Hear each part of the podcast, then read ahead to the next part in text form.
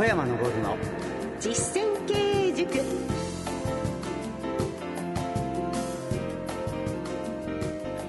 ご機嫌いかがでしょうか？小山昇の実践経営塾進行の小野恵子です。そしてこの番組の塾長小山昇さんです。よろしくお願いいたします。よろしくお願いします株式会社武蔵野代表取締役社長の小山昇さんはカリスマ経営者として全国の中小企業向けに数多くの講演や執筆活動をなさっています。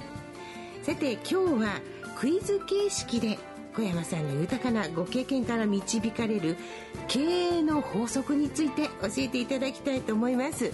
小野さん、はい、4つのですね経営のポイント復習してください。覚えてます？環境整備ですね、はい、そして経営計画書。それから資金運用。そして人材育成。この4つが大きなポイントですね。はいそうです。環境整備っていうのと似ているのが掃除なんですね、ええ、掃除と環境整備の違いっていうのはね環境整備っていうのは給料を払って決められた手順で決められたところを決められたようにやる。そしてですねチェックされる、はい、もう一つは仕事をやりやすくする環境を整えてる。ここが違うところですね。そして経営計画書。これはまあ会社のルールブックですね。はい、はい、を作ると。そして資金運用。はい。お金が大切。はい。最後に人材育成。はい。これはですねどうしようもない人も教育を繰り返しやればなんとかなる。その大切な社員教育を受けて立派になられたいやもともと立派な方だと思いますが株式会社武蔵野の課長さんにこの後またご登場いただきます。今回は小山さんに会社経営にまつわるテストを出していただきながら社員の方と一緒に中小企業経営について学んでいきたいと思います。小山昇の実践経営塾。この番組は株式会社武蔵野の提供でお送りします。株式会社武蔵野は全国の中小企業が最短距離で業績を伸ばすお手伝いをいたします。小山昇の実践経営塾。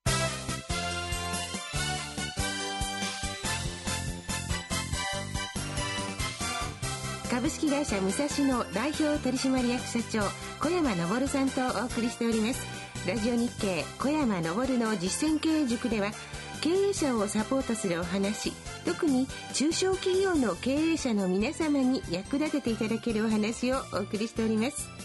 さて今日はクイズ形式で小山さんの豊かなご経験から導かれる中小企業経営の法則をご紹介してまいりたいと思います。回答者をご紹介いたしましょう。スタジオにお越しくださいましたゲストの方です。株式会社武蔵野総務部経理課長の曽我幸太郎さんです。曽我と申します。よろしくお願いいたします。よろしくお願いいたします。さて今日は曽我さん、はい。回答者としてよろしくお願いいたします、はい、ここからは丸抜クイズの形式で、えー、小山さんの中小企業経営の法則をチェックしていただきたいと思います導入編4問テストスタートいたします。ぜひリスナーの皆様も一緒に考えてみてください。早速小山さん、質問を出してよろしいでしょうか？はい。はい。では質問は私が読み上げさせていただきます。最初の質問です。中小企業では一人が他の部署に移動しても現場が困らないようにすると良い。一人が他の部署に移動しても現場が困らないようにすると良い。丸か罰か。それでは曽我さん。はい。これは丸だと思います。という答えで。正解丸でした。はい。丸ということですね。解説をお願いします、はい、どの部署にもねその人が合うかどうかってやらしてみなきゃ分かんないんですね、はい、まあ、それにはいろんな体験をさせることが大切、はいそれから、まあ、それに困らないように、常日頃、えー、OJT をしておくことが大切だと思いますね。はい、マニュアルをしっかり作っていらっしゃるんです、ね、またね、社員の人が辞めるですね、退社理由の多くは、えー、上司との相性の悪さなんですよ。はい。ところがこう、武蔵野は定期的に人事異動があるんで、まあ、嫌なやついるけども、そのうちに上司がいなくなっちゃう。あるいは自分もどっか他の場所に移動すると。まあそういうふうにね、なってる。どの仕事も、だから困らないようにしてるんです。はい。移動は定期的になさっているということですね。定期的という言葉ですけども、実態はよくわかんないね。思いつきみたいなところまでは あの曽我さんも非常にいろいろな部署をこれまで経験されてきていると移動についてどうですか？はい、ご感想を社長の前で言いにくいかもしれませんけどそうですね、えー、私も入社して、えー、13年になるんですけれどもこれまでに6回移動してまいりました。一番思い出深いのがですね初めての移動の際に、えー、通達でどこどこ支店というふうに出たんですがそこに行く前に次の通達が出たと いうのが、はい、えー、一番思い出深いですね、はい、あちらこちらの部署に移動されて、はい、おかげさまでいろんな事業部タスキンだけではなくていろんな仕事を経験しましたので、まあ、社内でも転職をしているような感じで非常にいい経験をさせていただいたと思ってます。はい。移動を割とまめに人事異動されるということなんですがすっごくずば抜けた優秀な方ってやっぱりいらっしゃると思うんですね。この業務に関してすごい。そういう方はそのままとどめて長くその部署っていうこともあるんですか？そういう人入ってこないからはい。第2問へどうぞ。はい。では2問参ります。自分がいなければ仕事が回らないと考えている社員は通常経営者には喜ばれない働き方をする社員である。自分がいなければ仕事が回らないと考えている社員は通常経営者には喜ばれない働き方をする社員である。丸か×か。では佐賀さん。これは丸だと思いますはい丸です。正解でした。素晴らしい。まあできる人はですね自分がいなくてもですね仕事が回るようにしておくことが大切なんですよね、はい、まあ管理職になったらば部下に自分の仕事を押し付ける、ええ、ね。そこなんかもそうなんですか？押し付けて日当がもらえる仕事に行っちゃう。正しい。経理社員の方お一人って伺ってるんですが、はい、曽我さんがお休み取られたらどうなっちゃうんですか？お仕事の方はえあの私の代わりにパートさんが。じゃ長期休暇を取られることはあるんですか？あります。はい、えー、その際もですね基本的にはマニュアルがありますので、はい、えー、パートさんが私の代わりにやるということですね。で分からないことがあれば、まあ、前任者が何も経験者がいますので、はい、その方に聞いてもらうとい。う形です、はい、社内に経験者がたくさんいるってのは大切なんですね。そうですね。はい。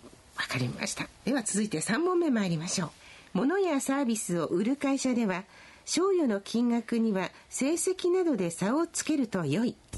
物やサービスを売る会社では賞与の金額には成績などで差をつけると良い。丸か×か。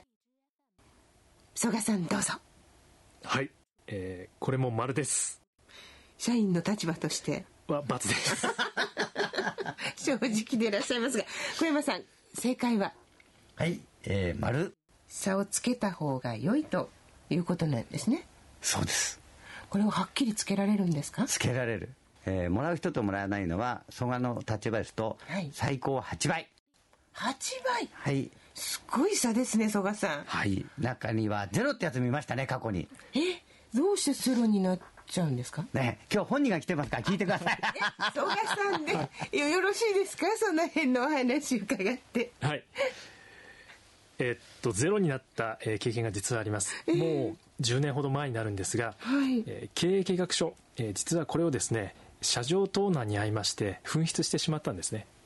なるほど、盗難に遭ってしまった、で、はい、えー、我が社のルールでは経営計画書を紛失した場合は10万円という、はい。えー、罰金えー、払わないといけないものですから、えー、それを賞与の際に一括で払ったということです。うわまあ仕方ないよ盗難だからなんて小山さんないんですか？捉えたやつが悪いの。取ったやつも悪いけど。うわそのあたりはもうピシッと規律をルールを決めてらっしゃるんですね、はい、そうですか。曽我さんだったんですね。はい。叱られてるのはねことですから。取られたことが叱られてるんだって、はい、その人間性については何も言ってます素晴らしい。わかりました。それでは最後の問題です中小企業では優秀な社員を採用する必要はない。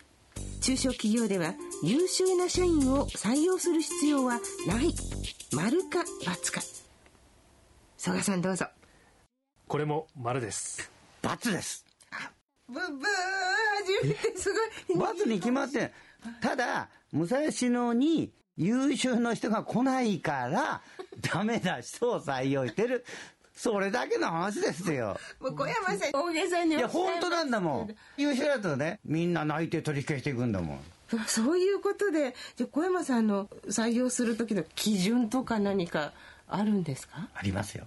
男性はね、遊んでて面白い人。はい。女性の場合は、私が独身だったら、口説く人。それだけ。人間的魅力というところですね、はい、ということで本日はクイズ形式で中小企業経営の法則をお送りしてまいりました。小山昇の実践経営塾。では小山さん今日の一言お願いいたします。はい。経理未経験者でもね蘇我みたいになんとかなるんですから何事もなんとかなるでしょう。まあなんとかなるでしょう。今日の一言。はい。気持ちがいい気がいたします、はい。ありがとうございました。さて皆様経営テスト答えはどのくらい当たりましたでしょうか？ぜひ小山さんの法則を真似して皆様の会社も成長企業にしてください。ここでこの番組をお聞きの皆様にお知らせです。株式会社武蔵野が運営する小山昇の経営者コミュニティ。このコミュニティページがパソコンやスマートフォンからご覧いただけるんです。ソーシャルネットワーキングサイト Facebook で企業経営に関するお悩みや経営改革の事例、セミナー情報など実践経営に役立つ情報を発信しています。また定期的に行われている株式会社武蔵野におけます実践経営塾の早朝勉強会が iPhone のアプリケーションで動画配信されています。実際に参加されたお客様からも大変ためになると大評判の勉強会ですでに7000ダウンロードを突破しています。小山さんの経営ノウハウがいつでもどこでも学べますので iPhone をお使いの方は iTunes で気軽にダウンロードしてくださいね。詳しくは小山昇で検索してみてください。その他株式会社武蔵野のホームページでは経営に役立つ情報が満載です。皆さんこの機会にぜひチェックしてみてください。以上、お知らせでした。ところで、小山さん、小山さんの会社で始末書を書くようなことをすると、どのくらい賞与に響くんですか？会社でね、反省文っていうのを書くと、2枚で始末書になるんです。始末書2枚で賞与が半分になると。こういうふうになってます。何しろ蘇我の奥さんはですね女性で初めて醤油が半分になった本当にいい風ですね、はい、ありがとうございますさて皆様もどうぞこの番組にご意見ご質問などをお寄せください。さて今日のゲスト曽我さんは初めての醤油ゼロの方。奥様も半分になった方って今、まあ、あの小山社長からご紹介いただいたんですが曽我さんは本当にねお仕事のできる男性だなというそういう印象の方でした。総務部経理課長曽我幸太郎さんでした。ありがとうございました。ありがとうございました。株式会社武蔵野代表取締役社長小山昇さんでした。小山さんありがとうございました。ありがとうございます。お相手は小野恵子でした。小山昇の実践経営塾。この番組は株式会社武蔵野の提供でお送りしました。ではまた来週